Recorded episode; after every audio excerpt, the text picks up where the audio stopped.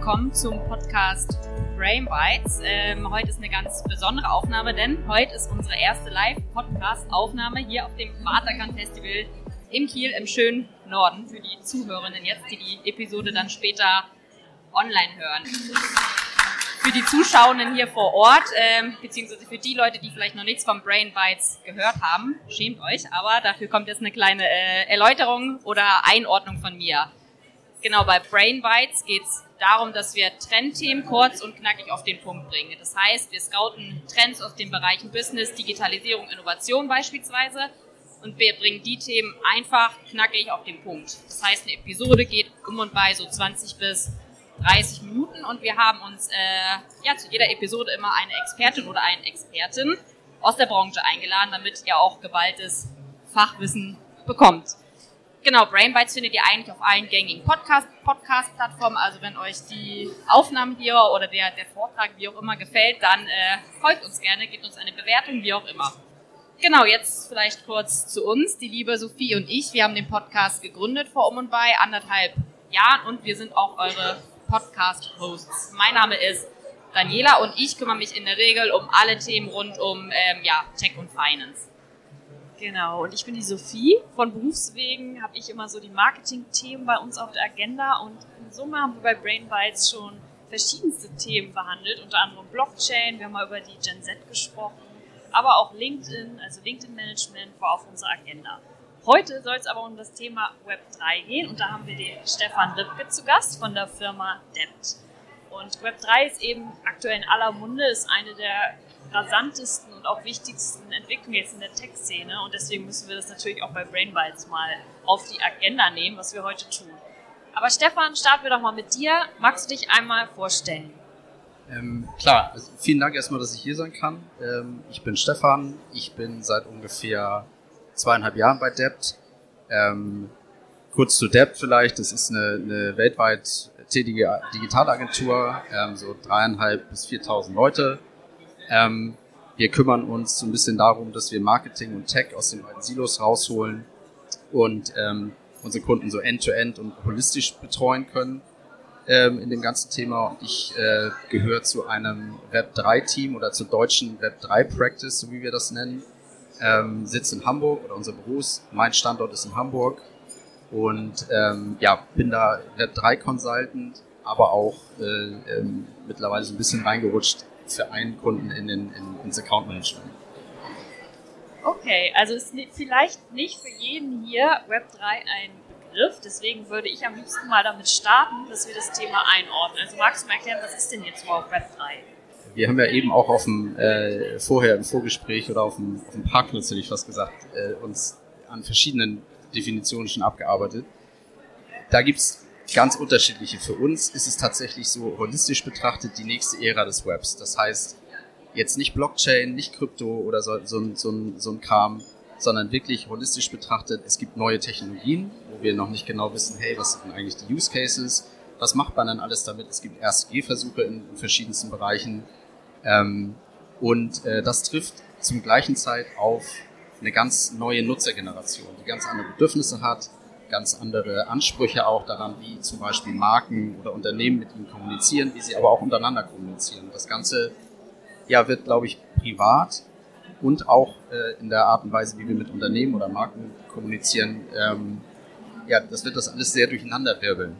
Wie das Ganze konkret sich manifestiert weiter, ähm, kann ich, kann euch keiner seriös sagen. Ähm, ich glaube, äh, das ist auch noch zu früh, da jetzt irgendeine, in irgendeine Richtung eine Definition abzuschießen oder zu sagen, das, das ist der eine Weg, das, so funktioniert das.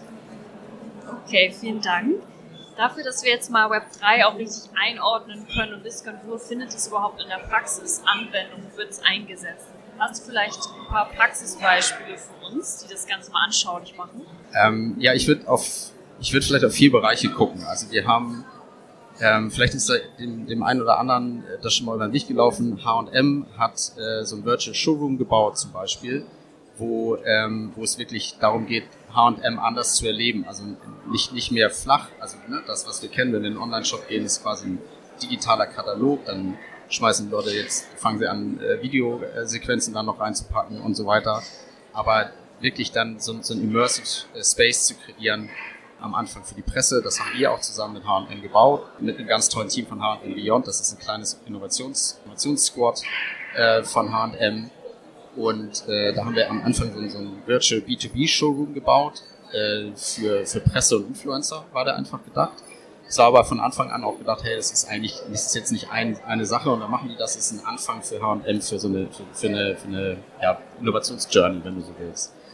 Und dann haben sie gesagt, okay, was können wir ja noch mit dem Ding machen? Ja, wir, wir haben halt, dann haben sie 500 Gen Zila eingeladen, die da rumspazieren lassen und gesagt, was wollt ihr, hat euch das gefallen? Was, euch, was, was wollt ihr da sehen? Dann haben sie ganz viel Feedback bekommen.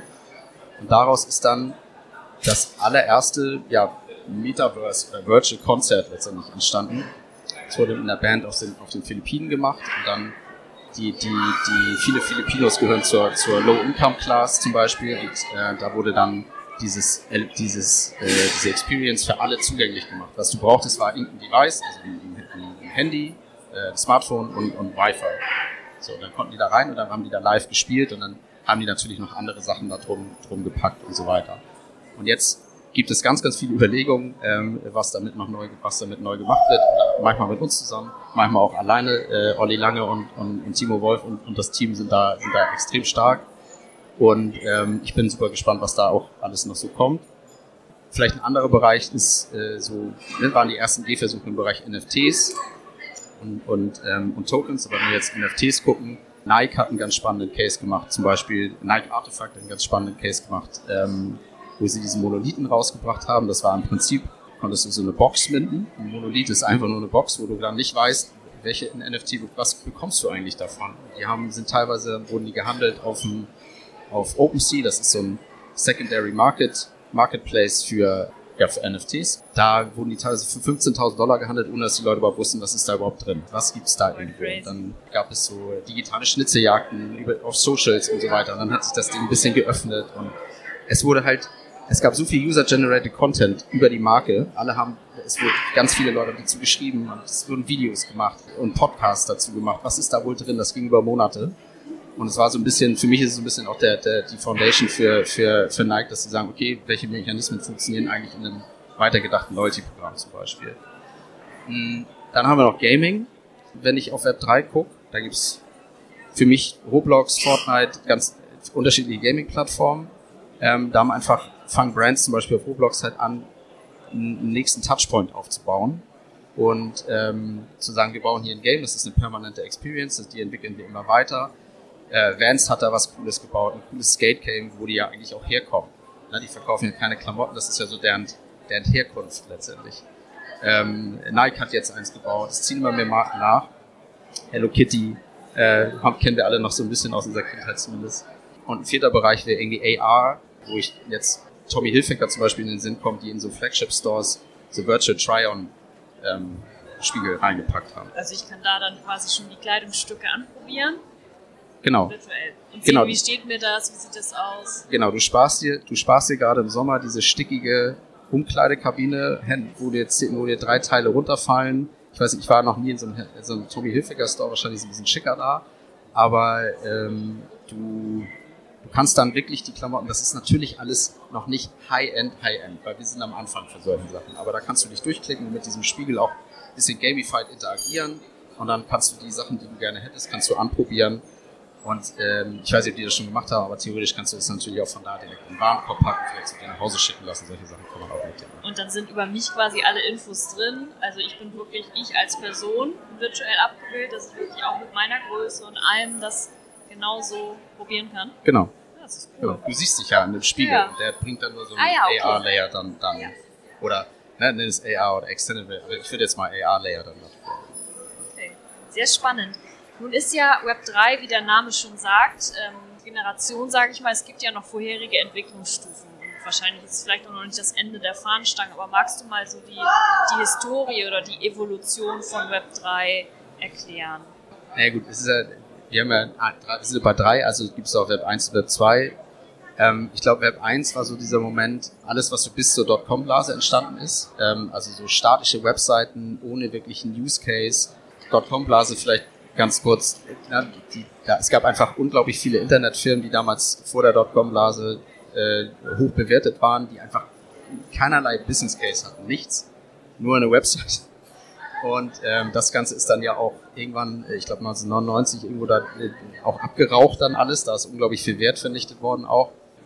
Und damals hat man auch, hat man halt, gab es Expertendiskussionen darüber, was ist denn das Internet eigentlich? Das, waren so, das muss man sich halt immer vorstellen. Das waren so die Anfangszeiten des Internets. Und dann haben die gesagt, ja, das Internet, das ist, äh, da kann man sich Dateien effizienter hin und her schicken. Das war der, das war der Blick da drauf. Und ich glaube, dass bevor ich gleich noch Web 2 sage, ist auch so ein bisschen manchmal, wir haben ein bisschen besseren Blick jetzt und können uns mehr vorstellen.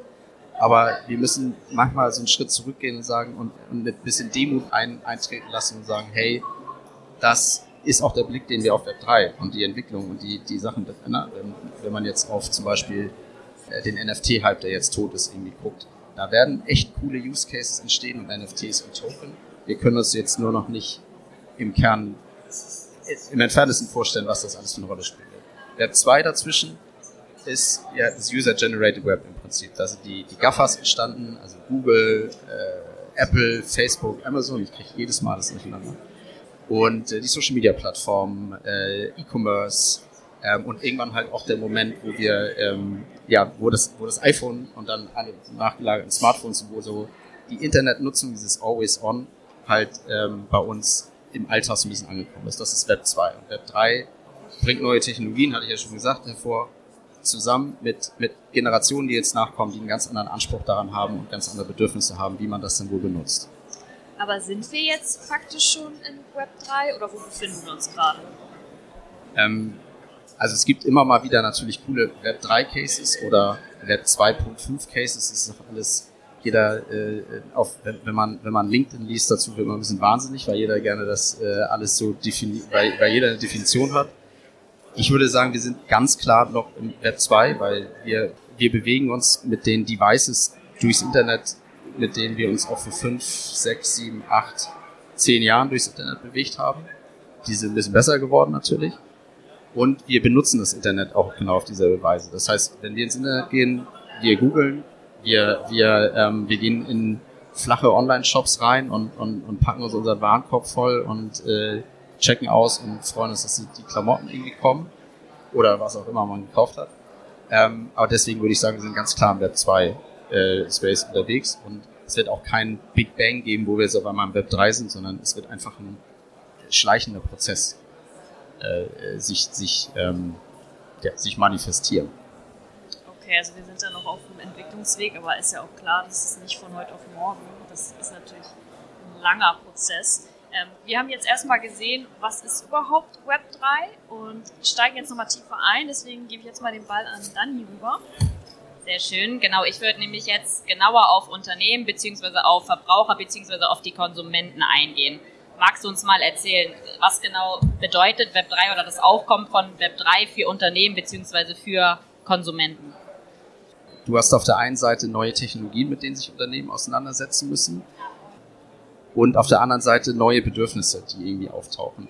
Wenn du jetzt zum Beispiel, ähm, und das, das verursacht eine Menge Kopfschmerzen halt auch, weil, äh, ja, wenn du jetzt zum Beispiel überlegst, klar, die Apple-Brille, die wir gesehen haben, die jetzt präsentiert wurde vor kurzem, die ist teuer auf den ersten Blick, aber sie ersetzt auch drei Bildschirme wenn du, wenn du willst. Wenn sie, ich habe sie nicht aufgehabt, ne? Ich habe nur dieses Produktvideo gesehen, wenn sie so cool funktioniert, wie, wie das auch. Also kannst du überlegen, drei Bildschirme kosten halt auch XYZ. Und irgendwann, ähm, ja, ist es so,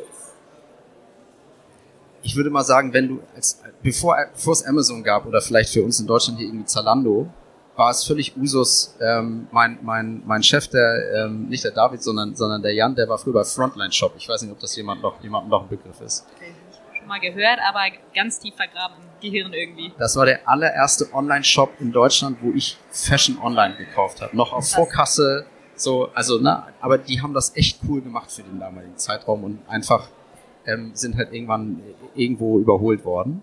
Nur jetzt gibt's Amazon und Zalando und äh, jeder erwartet, dass, dass, äh, dass das Versand kostenlos ist auf einmal. Jeder erwartet einen Top-Customer-Service. Du kannst nicht irgendwie irgendwo hingehen. Das wurde auch gepusht dann durch die Unternehmen und, durch, und auf der anderen Seite halt durch die Erwartungshaltung, die dadurch dann wieder entsteht in der Generation, die dann mit den neuen, ich sag mal, Technologien irgendwie umgeht, ne? Socials mhm. und so weiter und so fort. Und ähm, wir sehen halt auch, ja, einen Haufen, oder nicht einen Haufen, aber ein paar Paradigmenwechsel, die so Stück für Stück stattfinden würden dadurch. Voll. Wo du jetzt Paradigmenwechsel ansprichst, wie siehst du das mit den Socials, also Instagram, TikTok und so weiter? Meinst du, das wird auch dann irgendwann abgelöst und wir kommen mehr, also nur in dieses Metaverse beispielsweise? Metaverse ist ja jetzt, na, jetzt hast du noch ein, also noch ein Buzzword noch ein rausgehauen. rausgehauen. also ich, ich würde, ich würde mir da gar nicht so einen Kopf machen zu sagen, das ist Metaverse, das ist kein Metaverse. Was ich, was, was wir glauben, was passieren wird, ist, dass es gibt keinen Moment, wo dann der Schalter umgelegt wird und Socials ja. gibt's nicht mehr. Das glaube ich. Ne, wir haben eine aktuelle TikTok-Diskussion, glaube ich, eine reale prozentuale Chance oder ein Risiko, dass TikTok in den USA zumindest erstmal abgeschaltet wird. Und wir, wir, wir in Europa neigen ja dazu, dann diesen Weg auch mitzugehen. Ähm, wir können jetzt eine lange Diskussion führen, ob das gut ist oder schlecht ist. Aber ähm, ich glaube, was wir sehen, ist, dass Game, dass zum Beispiel es in, in den Kanalshift geht. Es geht ja immer darum, sei mhm. da, wo deine Nutzer sind. Du willst ja, ja die, die, die, Verbindung zur jungen Zielgruppe weiter aufrechterhalten, wo ja viele, viele halt mit struggle. Mhm. Und ähm, du hast, äh, ja, du, du hast dann halt diesen, du, was wir sehen heute ist, dass zum Beispiel viel, dass extrem viel mehr Zeit zum Beispiel heute auch im Gaming verbracht wird. Voll. Also, und deswegen musst du dich mit Gaming als Channel erstmal auseinandersetzen, als Verbindungszeitpunkt. Mhm. Ich glaube, 25, Gen, Gen Z verbringt 25% ihrer Zeit im Gaming. Ja, das ist Wahnsinn. Das ist mehr als mit, mit ähm, das ist natürlich immer noch von Land zu Land auch unterschiedlich, aber es ist mehr als mal als mit Socials, mit Netflix und so weiter, mhm. von allen anderen Entertainment-Arten. Wenn ich jetzt ein Unternehmen bin, was meinst du, soll ich direkt rein da und First Mover sein oder würdest du erstmal ein bisschen abwarten? Was sagst du dazu? Ich bin immer ein Freund davon, First Mover zu sein und, und, und, ähm, und früh Learnings zu generieren, ja. mit, mit einer Einschränkung, mache ich gleich. Ähm, ich glaube, es, ist, es gibt immer auch gute Gründe. In, in, in jedem Unternehmen gibt es gibt's, äh, gibt's Stimmen, die sagen, ja, das lohnt sich nicht. Haben, mhm. wenn, wenn du mal so ein bisschen zurückgehst und sagst, in den 90ern, da haben die Leute gesagt, äh, ähm, eine Webseite brauche ich nicht. Ja. Die Leute erfahren ja von mir über Print und TV. Mhm. Dann haben wir, ähm, dann, dann in den 2000ern haben sie gesagt, ja, nee, ähm, ich brauche keinen Online-Shop. Die Leute kommen ja zu mir ins Store. Ja. Dann in den 2010ern brauchten sie alle kein, ähm, kein Mobile, kein mhm. Mobile Commerce oder äh, App Commerce oder wie auch immer, weil mhm. sie sagen, ja, die Leute shoppen ja über Desktop. Ja. Und an genau dem Punkt stehen wir jetzt auch wieder, wo wir sagen, hey, es ist klar, es ist irgendwie komplex, aber fang an, dich damit zu beschäftigen. Wenn du einen Anspruch hast, in deiner Branche oder in deinem, in deinem Vertical, in deiner in deinem Bereich, in dem du unterwegs bist, irgendwie auch einen Führungsanspruch hast. Dass mhm. ich möchte Market Leader sein oder ja. wie auch immer. Ich habe eine gewisse Größe auch. Mhm wenn du kleiner bist und sagst, ich habe noch super viele Hausaufgaben in der Optimierung meiner, ja. meiner Web 2 Architektur zum Beispiel, dann macht es total Sinn, sich mit dem Thema ähm, nah und kritisch auseinanderzusetzen und dran zu bleiben. Keine Ahnung, nicht zu vielen, aber ein paar guten Leuten auf LinkedIn zu folgen, die immer wieder auch informieren, was geht denn in dem Space gerade so ab, um einfach auch die eigene Fantasie fürs eigene Unternehmen halt zu behalten. Wenn ich weiß, welche Cases so generiert wurden und so, dann kann ich auch den, die Übersetzung machen für mein eigenes Unternehmen. Ähm, oder ich mache mal, na, es ist jetzt keine Eigenwerbung machen, aber ich mache mal so einen Discovery-Workshop mit einer Agentur und lass mir das mal aufzeigen, was da so das Landscape ist, äh, wie die Mechanismen so funktionieren. Also einfach, dass man mal was in der Hand hat und man sagt, da kann ich drauf aufbauen in einem Jahr, wenn ich vielleicht reingucke, wenn ich weiter reingucke. Aber dann würde ich sagen, mach erstmal die Hausaufgaben im Web 2, bevor du dich verhedderst in irgendwelchen mhm. Web 3 äh, Abenteuern, die du reingehst. Okay. Also heißt es auf jeden Fall wichtig, am Ball zu bleiben, sich über die Themen zu informieren, beziehungsweise die Entwicklungen im Blick zu haben. Aber da muss die Firma natürlich für sich abwägen, weil wie du schon sagst, aktuell die Masse ja, ist teilweise ready für das Thema, aber noch nicht komplett. Und bevor man da jetzt seine ganze Kraft für verwendet, sollte man erstmal da bleiben, wo man ist. Es sei denn, man ist natürlich äh, ja großes Unternehmen und kann das ganze Thema anführen, sage ich jetzt mal. Naja, wenn du für dich den Anspruch formulierst, dass du sagst, wir wollen die Nummer eins in unserer Kategorie ja. sein, was ja ab einer bestimmten Größe auch erst geht. Genau. Dann gehört, dass du vorne in der Innovation, dass du vorne, dass du First Mover bist und vorne ja. bist bei Innovationsthemen halt auch dazu, weil Voll. sonst optimierst du das, was da ist ja. und irgendjemand irgendwann zischt halt an dir vorbei. Es gibt ja diesen, diesen Nokia-Moment, ne? das, das, das iPhone kam Voll. raus und Nokia feiert zur gleichen Zeit das beste Geschäftsergebnis das, Jahr, ja. das sie je hatten. Ja. Und ich glaube, die Geschichte kennen wir, glaube ich. Ja, true. Ja, cool. Dann vielen Dank erstmal für deinen Input zu diesem Thema. Dann haben wir ja gerade schon drüber gesprochen. Äh, die Massen sind vielleicht noch nicht so ganz ready für das Thema. Es ist halt klar, wie bei Innovation eigentlich immer, es rennt natürlich nicht direkt offene Türen ein. Was gibt es denn noch für Punkte, die jetzt Web 3 ausbremsen in der Entwicklung oder auch in der, wie es angenommen wird von der, von der Masse oder auch von Firmen?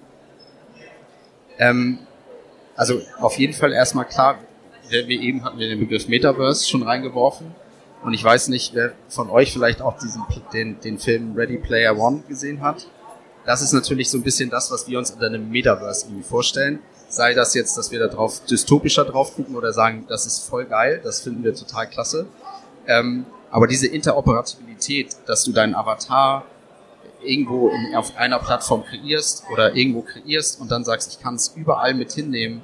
Ja, die virtuelle Sophie sitzt im Meeting, äh, ähm, dann, dann nehme ich sie mit in Roblox, wo wir später noch zukommen, dann nehme ich sie mit in da und das ist immer derselbe Avatar, die gibt es einfach nicht. Und das ist, das ist die am schwersten zu stemmende Aufgabe aus meiner Perspektive heute. Stelle ich mir auch total schwierig vor, diese Vernetzung von verschiedenen Plattformen dann, oder?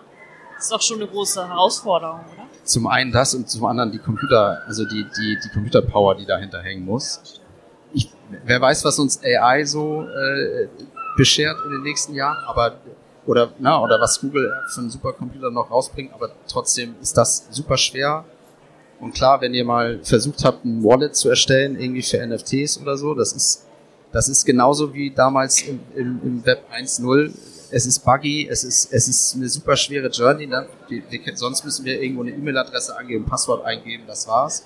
Oder wir machen gleich einen Google Connect oder einen Facebook Connect, das ist halt super easy aber da irgendwie so diese ganze UX und auch UI-Geschichte, ähm, wo wir sagen, ey, so, so ein Wallet sieht halt einfach ja, nicht, nicht, nicht State of the Art aus, wenn wir jetzt mal gucken, was, man, was sonst so an, an Web-Applikationen draußen ist. Das ist auf jeden Fall ein Thema, was es ausbremst. Ähm, und äh, dann würde ich sagen, die Devices, die wir heute haben. Also wir bringen, wir bringen viele neue Experiences, es entstehen viele neue Experiences, wir, aber wir könnten ja zum Beispiel, hätten wir jetzt alle eine Sonnenbrille, die Extended Reality oder AR wirklich integriert hat und das wirklich cool macht und das ist eine, eine, eine gute eine, eine, ähm, eine gute User-Erfahrung auch, dann ähm, würden wir das auch würden wir das auf jeden Fall nutzen, weil wenn wenn ich so eine Brille habe und ähm, ich sehe mehr als du, das kann auch stressig sein, klar, dann kann ich an viel mehr teilhaben auch als ich sehe vielleicht einen Rabattcode, der gerade bei einem Store irgendwie ist und dann kann ich da hingehen. Aber wir haben halt einfach nur, wir, wir nutzen halt mal hauptsächlich unsere Handys und die können diese all diese Sachen, die jetzt aufpoppen, nicht, noch nicht richtig äh, ähm, ja, übertragen oder das ist einfach eine, eine, eine schwierige Use, äh, ja, User Experience einfach. Und das ist vielleicht ein Punkt eher aus dem aus, aus der Projekterfahrung, ähm, äh, die, die, die, die wir machen. Ähm, ich habe ja eben schon gesagt, wir haben, wir hatten, ähm, da, als wir den, den, den Virtual Showroom mit, mit H&M gemacht haben, hatten wir ein ganz tolles Team mit dem, mit dem gleichen oder haben wir immer noch äh, ähm, stetigen Kontakt mit, mit Olli und mit, mit, ähm, mit Timo und so. Ähm, ganz tolles Team auf der anderen Seite, mit demselben Mindset, die da auch rangegangen sind. Das ist eine Journey. Es ist, ähm, na, Innovation und Effizienz geht nicht zusammen. Egal, das geht nicht um Kostenverschwendung und irgendwie da äh, einen Haufen Geld rausballern, sondern aber Innovation und Effizienz kannst du nicht in denselben Topf schmeißen. Und ähm, wenn du wenn du dir zu früh die Optimierer, in, in, die, die es auf, in Konzernen oder in größeren Unternehmen auf jeden Fall gibt, die auch total ihre Berechtigung haben. Und ich, ich, ich respektiere diese Leute total, aber in Innovationsprojekten kannst du sie, kannst du sie zu früh nicht gebrauchen. Und wenn, wenn, wenn du die zu früh reinholst oder die Projektverantwortung haben oder sogar ähm, ja, Main Stakeholder sind, dann, äh, dann, dann dann, dann wird es ganz schwer und kriegst es meiner Meinung nach auch nicht hin. Ja, und damit steht und fällt dann ja auch noch alles. Und vor allen Dingen, wie innovativ ist das Unternehmen grundsätzlich? Was haben die für eine Innovationsabteilung? Wie ist die Fehlerkultur? Und so, das kommt ja nun alles noch mit rein, ne? wie das Team dann eben aufgestellt ist. Ja, ja, total. Also das ist, das ist ja genau der Punkt, ja, den, genau. den, ich meinte. Ja, wir, haben, wir haben Glück, wir, wir haben jetzt Glück, dass wir äh, äh, bei den Projekten, die wir machen, immer tolle Ansprechpartner auf der anderen und Ansprechpartnerinnen auf der anderen Seite haben, die, die auch genau das verstehen, dass auch wir nicht alles abschließend, dass wir diese Journey gemeinsam gehen, dass wir sie führen, als dafür haben die uns ja dann auch beauftragt letztendlich, aber dass wir auch nicht alles wissen. Und das kannst du auch nicht, weil du halt immer noch drauf guckst und denkst, ah ja, das ist jetzt hier also äh, in vier, vier, vielfach denkst, ja, das ist immer noch eine, eine, ähm, ja, eine Möglichkeit, Dateien äh, effizienter auszutauschen. Gut, ja, ich würde sagen, wir haben jetzt einen ganz guten Überblick bekommen, was Web 3 denn überhaupt ist. Jetzt soll es für euch noch einen kleinen Deep Dive geben. Und zwar, ähm, Stefan, du hast uns ja am Vorwege erzählt, dass du ein Special-Thema hast und das ist ähm, Web 3 in Bezug auf Gaming. Da würde ich doch jetzt gerne mal von dir wissen, wie hängt das zusammen? Hast ja eben schon ein paar Einblicke gegeben, aber vielleicht noch mal ein bisschen detaillierter. Das, das hängt damit zusammen, dass ich früher leidenschaftlich FIFA und Tomb Raider gezockt habe. Äh, und, und noch einiges anderes. Also vielleicht nur mal so, ich bin, ich bin kein Heavy Gamer, ja. aber ich bin, bin die Person mit anderen Personen bei uns im Team, die sich um die, um, um die Entwicklung der Gaming Experiences für die, für die Brands, mit denen wir arbeiten, zusammen gekümmert hat in den letzten, ja, in den letzten zwölf bis 18 Monaten, würde ich sagen. Und ähm, wir sind auch gerade dabei, für, für, für einen Kunden ein Roblox-Game an den Start zu bringen. Das ist in den, in den finalen Zügen. Ähm, kann ich jetzt leider nicht, äh, nicht, nicht tiefer reingehen. Schön anteasern und dann nicht weiter erzählen, Schön, ne? Ja, genau, ja. genau. Ich kann, wenn wir noch ein Follow-up machen ähm, und da, da, da tiefer zu sprechen, kann ich es erzählen.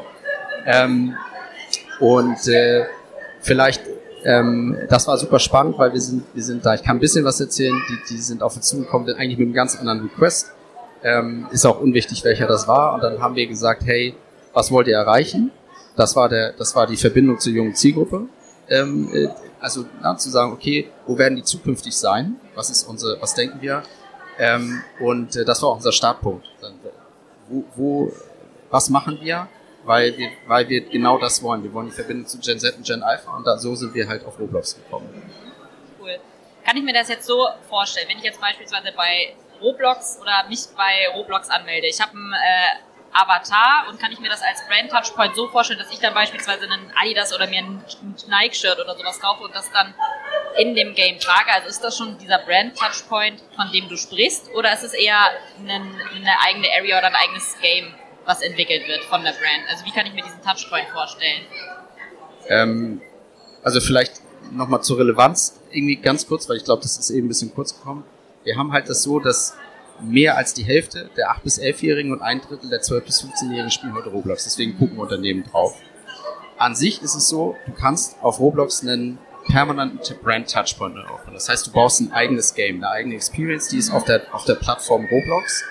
Ähm, und wenn du jetzt als, als User da drauf gehst, dann äh, meldest dich an, erstellst dir ähm, Gott sei Dank äh, Web 2-mäßig einfach nur mit E-Mail-Adresse und Passworten einen Account ähm, äh, customized so ein bisschen deinen Avatar mit den Möglichkeiten, die du hast. Und dann hast du Millionen von Games in dieser Always On, auf dieser Always On Plattform mhm. zur Verfügung und das dann, ey, ich möchte gerne ähm, das Game von Nike oder ich möchte gerne, es gibt halt auch, ne, die meisten Games da drauf sind Amateur-Games. Also die Creator sind Amateur und die verdienen richtig, die verdienen teilweise richtig Kohle damit, dass sie da das Game machen. Mhm. Und ähm, dann kannst du, äh, wenn du jetzt meinetwegen in der Experience bist, und da gibt es verschiedene Möglichkeiten. Du kannst Points sammeln, Quests erfüllen und solche Sachen. Ja. Dann äh, kann es sein, dass du da irgendwie sagst, ja, ähm, äh, dafür kriege ich jetzt einen Skin oder dafür kriege ich jetzt ein, ein neues ein Item, meinetwegen einen neuen Pullover mhm. oder einen neuen Nike-Sneaker oder ja. sowas.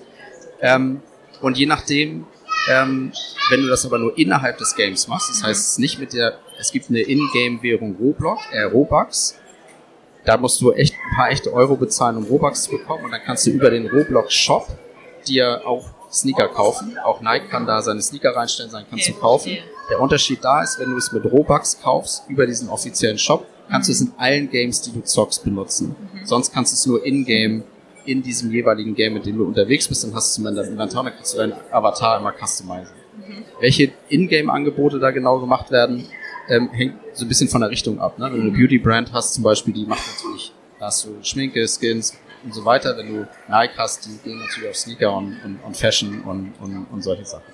Cool.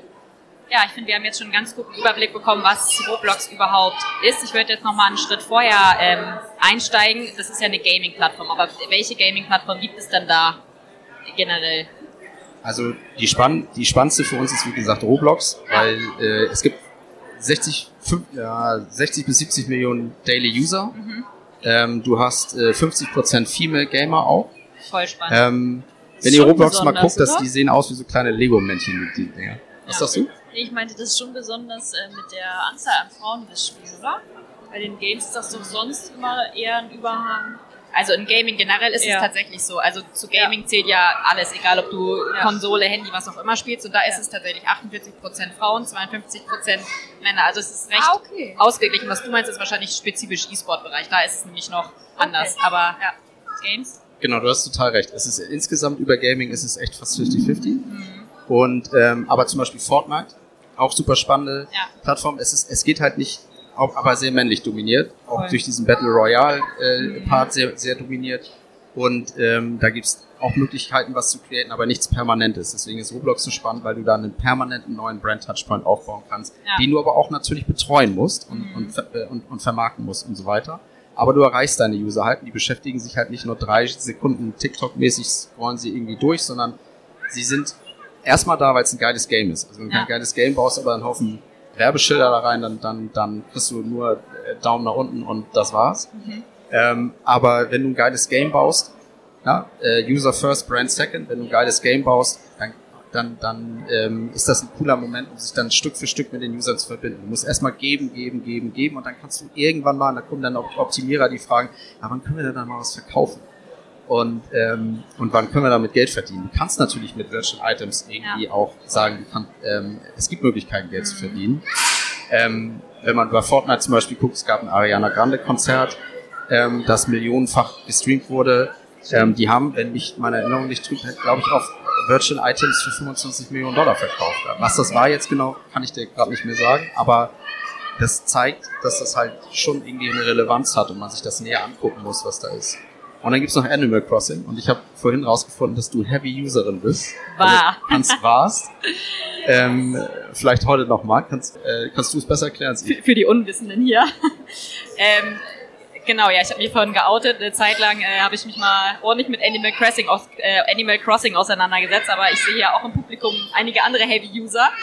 Ähm, ja, es ist, kann man sich eigentlich ganz ähnlich vorstellen. Also man meldet sich an, man hat äh, eine kleine Figur. Die Figur kannst du erstmal gestalten. Also kann man sich vorstellen wie seinen eigenen Avatar. Du kannst dir eine neue Frisur machen, du kannst dir pinke Haare machen, du kannst dir eine Brille aufsetzen, du kannst dir Klamotten kaufen. Also es ist ein bisschen äh, Back to the Roots, ein bisschen Sims-Style. Also du kannst erstmal deinen Avatar basteln und dann bist du eigentlich relativ offen. Du kommst auf eine Insel und dann kannst du dir dein Zuhause aufbauen. Also du kannst dir deine Blümchen pflanzen, du kannst keine Ahnung, Häuser bauen, du kannst andere Leute auf deine Insel locken. Das ist nämlich zum Beispiel auch so, du kannst auf dieser Insel mit deinen kleinen Tierchen, Avataren miteinander interagieren. Also das heißt, wenn äh, meine Schwester, die jetzt hier beispielsweise auch im Publikum sitzt, wenn sie jetzt sagt, hey, lass mal äh, Sonntag auf der Insel treffen, so, dann haben wir uns sonntags mal auf der Insel getroffen und dann kann man miteinander chatten und man sieht sich halt, man sieht seinen Avatar. Also ich finde, das ist ähm, ganz cool, weil das ist halt eine einfache Form oder ein Einstieg davon. Ne? Und wie viele Kids, also das ist ja tatsächlich eher ein Spiel für Kinder, würde ich was sagen, wie viele Kids spielen bitte Animal Crossing? Und da sieht man das ja auch schon. Also das ist echt schon Wahnsinn. Das ist bei Roblox halt auch so, ne? Die Kids verabreden sich irgendwie in WhatsApp-Calls und zocken dann gemeinsam irgendwie zwei, drei Stunden irgendwie ein Game. Ja, Ja, mein, es gibt verschiedene äh, äh, von, von Restricted Kids über Kinder, die, die, die unlimited zocken können, weil sie, weil die Eltern nicht mehr dazwischen funken oder so. Aber ähm, das ist teilweise auch so. Das, oder nicht nur teilweise, es ist ganz oft so, dass sie sich halt dann da gemeinsam verabreden, um da irgendwie was zu machen und, und, ja. und, und zu spielen. Das ist echt krass. Siehst du dabei so eine Gefahr? Also wenn sich jetzt gerade die jüngere- jüngere Generation viel online verabredet, siehst du da eine, eine Gefahr, dass die es nicht mehr in, in Real Life, in echt machen? Oder meinst du mal, das kann man nicht so sagen, weil die Leute spielen eh? Also die Leute zocken eh, aber ich bin natürlich genau wie ihr beide wahrscheinlich ein Spielplatzkind, deswegen ähm, ich würde mich freuen, wenn die Kids mehr rausgehen. Ähm, ich glaube, es ist, da, da kommen wir jetzt rein in so ein, so ein, so ein ähm, Elternthema, ne? Du musst halt Ja. irgendwie, äh, wie, wie äh, und in, in Medienkompetenz und Mhm. wie, wie mache ich das irgendwie, Ja. wie handhabe ich das als Elternteil? Ich glaube, da können wir, können wir einen eigenen Podcast. Ja, voll. Aber auch ein wichtiger Punkt. Also wenn jetzt Eltern zuhören, wichtig, dass ihr euch darüber aufklärt oder bewusst macht, was bringt diese Plattform mit sich. Also dass man es seinen Kindern frühzeitig beibringt.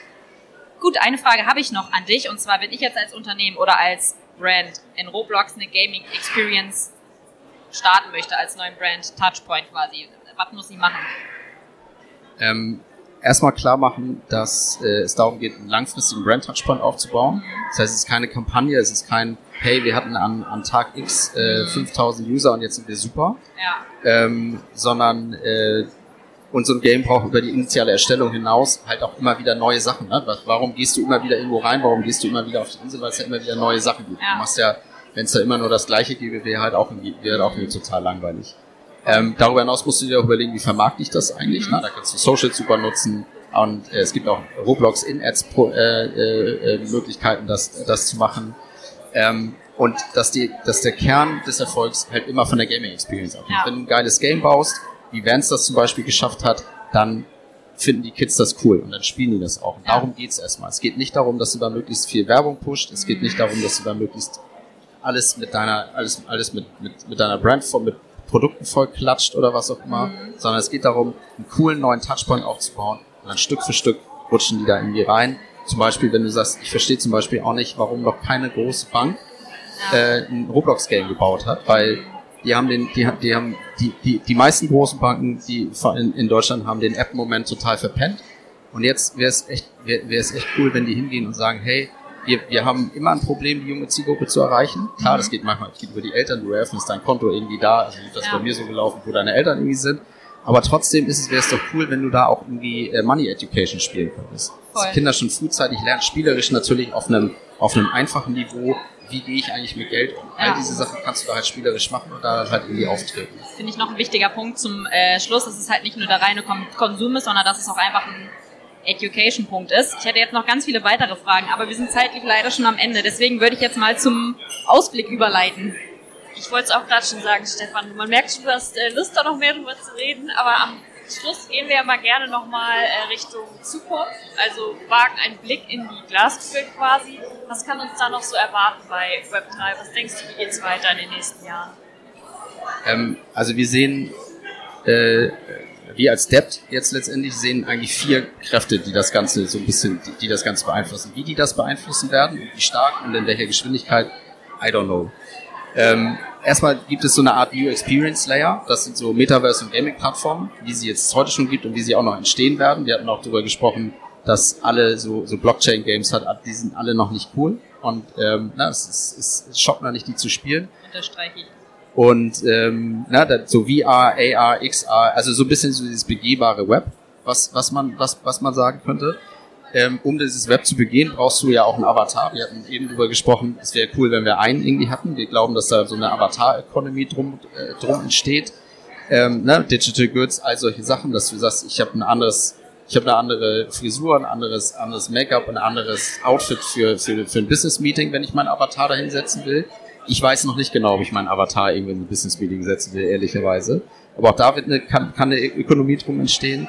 Dann klar, das braucht auch irgendwie, na, heute sind es Server und, und Clouds und wie auch immer. Ähm, das braucht auch irgendwie ein Fundament. Da sehen, das ist klar, das sind Blockchains, das sind NFTs, Tokens, Cryptocurrencies. Kann man auch eine eigene Folge drüber machen. Da wird die, wie, wie das more accessible gemacht werden kann, das ist halt auch ein Thema. Und AI ist jetzt zwar ein Bass-Thema von diesem Jahr und ich, das letzte Mal, als ich davor über AI so richtig gesprochen habe, fünf Jahre her. Ähm, aber ist ein Katalysator natürlich dafür. Ne? Für wenn du so eine, wenn, wenn du so eine Virtual Experience Layer hast, da soll Content rein. Also du musst halt irgendwo musst du Content produzieren. Das können wir diese Masse an Content, wenn du an Ready Player One nochmal denkst, kannst du menschlich gemacht, menschengemacht gar nicht produzieren. Na, dann das ganze Thema Automation oder auch Personalisierung, dass wir nicht alle dasselbe Game spielen, sondern oder nicht alle dieselbe Website-Experience haben, sondern eine personalisierte. All das funktioniert so richtig ohne AI und, und ohne die Hilfe von AI halt nicht. Super, ganz lieben Dank. Ähm, wir können noch länger quatschen, aber wir sind am Ende angekommen. Deswegen, Stefan, vielen Dank für den spannenden Ausflug in die Welt von Web3. War sehr interessant mit dir. Und ähm, wenn jemand von euch noch Fragen hat oder noch einen zweiten Deep Dive machen will, kommt gerne auf uns zu. Wir hoffen, euch hat es gefallen und wünschen noch ganz viel Spaß hier beim Waterkant. Und für uns gibt es jetzt erstmal ein Fischbrötchen, oder? Würde ich auch sagen. Jupp. Und ein Bierchen? Nein. Hat, ich glaube schon. Hat, hat mega viel Spaß gemacht. Vielen Dank, dass ich da sein durfte. Ja, vielen Dank.